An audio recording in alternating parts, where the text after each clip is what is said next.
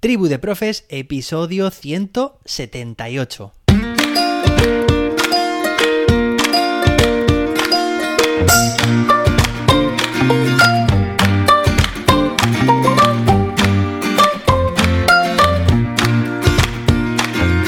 Hoy es miércoles día 21 de septiembre de 2022.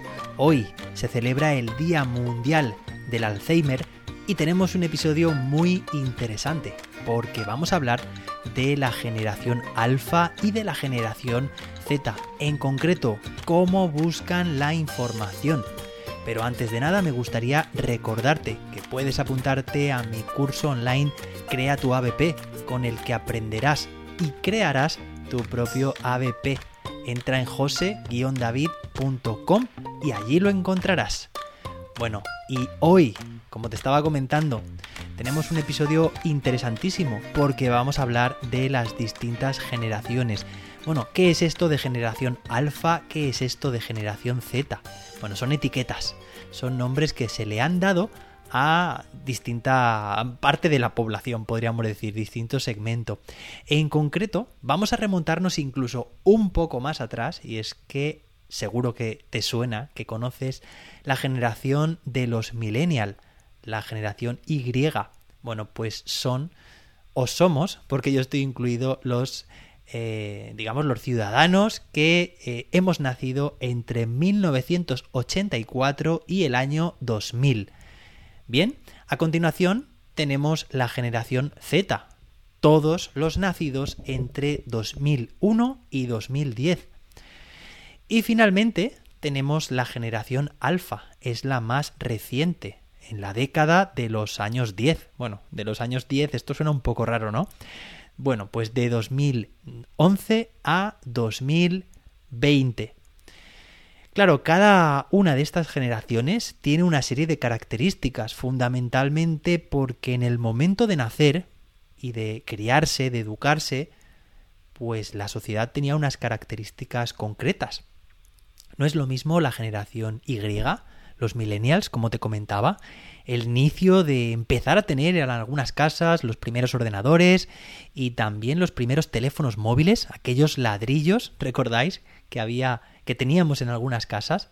Luego en la generación Z, en la década de 2001 a 2010, bueno, pues teníamos mucho más acceso a internet, empezamos a tener pues ya un ordenador mínimo por, hogar y en algunos más todavía, la proliferación también de distintos dispositivos móviles, no solamente teléfonos, sino también tablets, la aparición del iPhone, la aparición del iPad. Y bueno, claro, esto trajo consigo muchísima, eh, digamos, muchísimas características que influenciaron a esta generación, la generación Z. Ya el acceso a Internet estaba prácticamente generalizado y empezamos a tener pues muchas opciones a la carta a la hora de navegar por internet. Pero ya eh, pasamos de la generación Z a la generación alfa, es también la generación conocida como los nativos digitales. ¿Por qué? Pues porque en vez de venir, como se decía antiguamente, con una con un pan debajo del brazo, venían pues con un teléfono móvil o con una tablet, ¿no? Bueno, esa esa expresión en realidad hacía referencia a que desde el momento en el que nacen o nacían, pues tenían acceso a los dispositivos móviles, smartphones, tablets, etcétera, mm, pues en general que había en casa, ¿no? De, de la familia. Y decían, se dice, que son nativos digitales por eso, pero no porque, y esto muchas veces se malinterpreta, porque sepan utilizar la tecnología de forma nativa, para nada tienen que aprender a utilizarla y de hecho muchas veces el aprendizaje que han realizado, digamos de forma natural, utilizando bueno, pues sus propios recursos y la intuición, no es un aprendizaje por supuesto que nada formal y hay muchas lagunas importantes. Estas cosas son las que luego en los centros a la hora de realizar una formación de competencia digital para nuestros estudiantes nos damos cuentas nos damos cuenta, perdón, y tenemos que incidir en ellas, ¿vale? Conceptos básicos de este tipo, bueno, del uso de los dispositivos en general, que, que no saben, que ni siquiera saben, pero bueno, hacen un uso pues de, de, de, digamos de buscarse las castañas, ¿no? En base a sus intereses, quieren jugar a un juego, pues van a averiguárselas, van a, van a, a conseguirlo, aunque eh, en el camino pues haya pasos de ensayo y error, cosa que otras generaciones anteriores pues han tenido mucho más reparo a la hora de utilizar la tecnología, ¿no? ¿Cuánta, ¿Cuántas personas mayores dicen yo no toco esto por miedo a borrar algo o por miedo a, a romperlo, a que no funcione, ¿no? Y los más los más jóvenes, ¿no? Estas generaciones Z y alfa, pues evidentemente no no piensan igual ni actúan igual, sino que se dejan llevar y no tienen miedo a romper ni a estropear nada. De hecho, la conciencia que tienen sobre Internet, sobre todo esta generación alfa, y ya lo digo pues por, por mi hijo, ¿no? Mi hijo Leo, pues ellos directamente es que no conciben un mundo sin Internet, sin, sin, acceso a Internet. Lo consideran como algo que viene de serie. Bueno, ya lo aprenderán, ya serán conscientes. Mi hijo tiene dos años cuando sea pues más, más mayor, ¿no? Pero me hace gracia y me chocan muchas de estas cosas. ¿Y por qué he traído este tema de hablar de la generación alfa, de la generación Z? Bueno, pues básicamente porque seguramente que tu alumnado estará en estas franjas, ¿no? Seguramente, bueno, pues si tu alumnado es de primaria, nos encontramos claramente en el inicio de la generación Z, los primeros nativos digitales. Y si son un poco más mayores, eh, bueno, he dicho primaria, evidentemente también infantil, y si son un poco más mayores, pues de secundaria, bachillerato, bueno, incluso también podríamos hablar de los primeros años cursos universitarios, se tratarán de estudiantes, en su gran mayoría, de la generación Z, con estas características que no podemos dejar de lado, porque son muy importantes, porque forman parte de su concepción del mundo, de cómo funciona el mundo, de qué herramientas, qué instrumentos tienen a su alcance. Y el origen de traeros este episodio, aparte de todo lo que ya hemos comentado, ilustrarnos en este sentido, también tiene que ver con un, bueno, un post que encontré recientemente, la semana pasada, en, en Instagram y nos decía algo así como que TikTok ya es utilizado como principal buscador de la generación Z. Recordemos, generación Z, desde el año 2001 hasta el año 2010.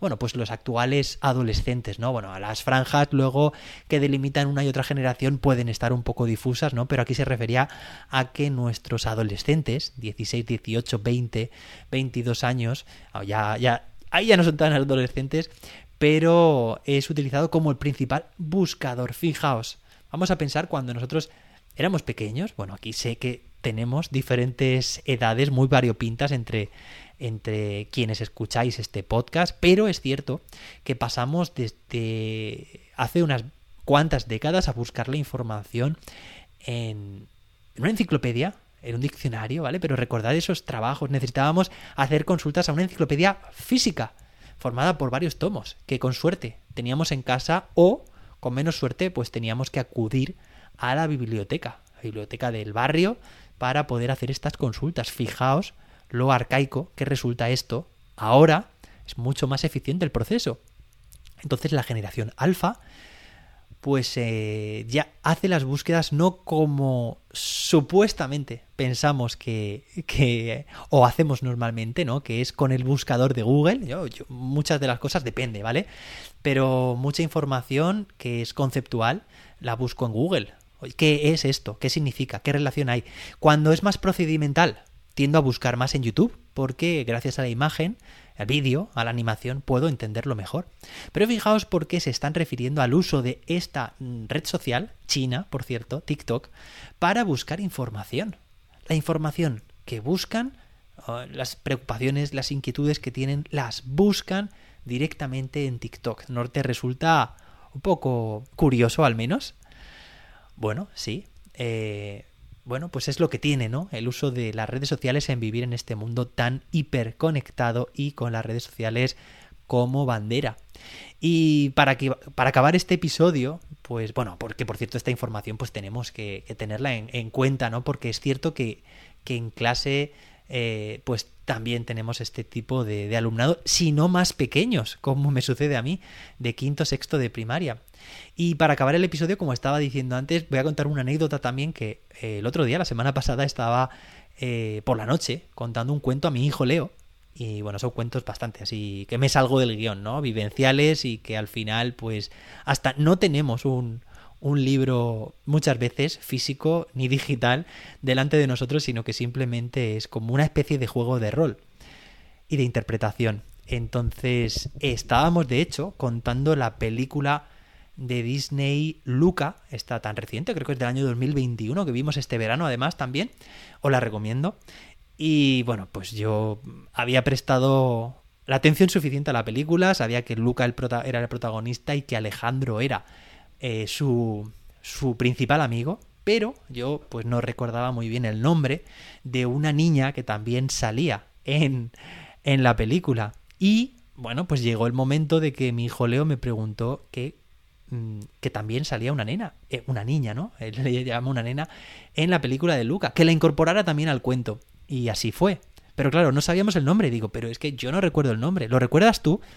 Y lo que hizo automáticamente, imaginaros la situación, fue cogerme la mano, yo tengo un reloj, un smartwatch, ¿vale? es un Apple Watch, me cogió la mano y hablándole al reloj le dijo, nena de Luca, en tono de pregunta, ¿vale? O sea, ¿cómo se llama la nena de Luca? Quería decirle a Siri, al asistente virtual. Imaginaos la búsqueda de información de uno de los últimos de la generación alfa.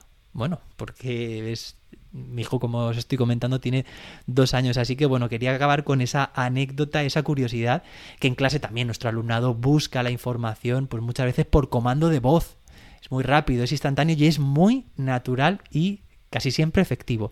Así que bueno, quería quedar, quería contaros esa anécdota, relacionarlo con estas características muy diferenciadas que tienen la generación alfa, la generación Z respecto a, bueno, pues las generaciones de actuales docentes que pertenecemos a los millennials o incluso podríamos irnos más para atrás. Y espero que te haya gustado este episodio, esta anécdota y nos escuchamos mañana jueves con más y mejor. Oye, ten estas características presentes cuando estés hablando con tu alumnado, cuando estés en clase, porque su concepción del mundo es distinta a la tuya. Nos escuchamos mañana jueves con más y mejor. Recuerda que puedes apuntarte a mi curso de Crea tu ABP en jose-david.com. Hasta entonces, que la innovación te acompañe.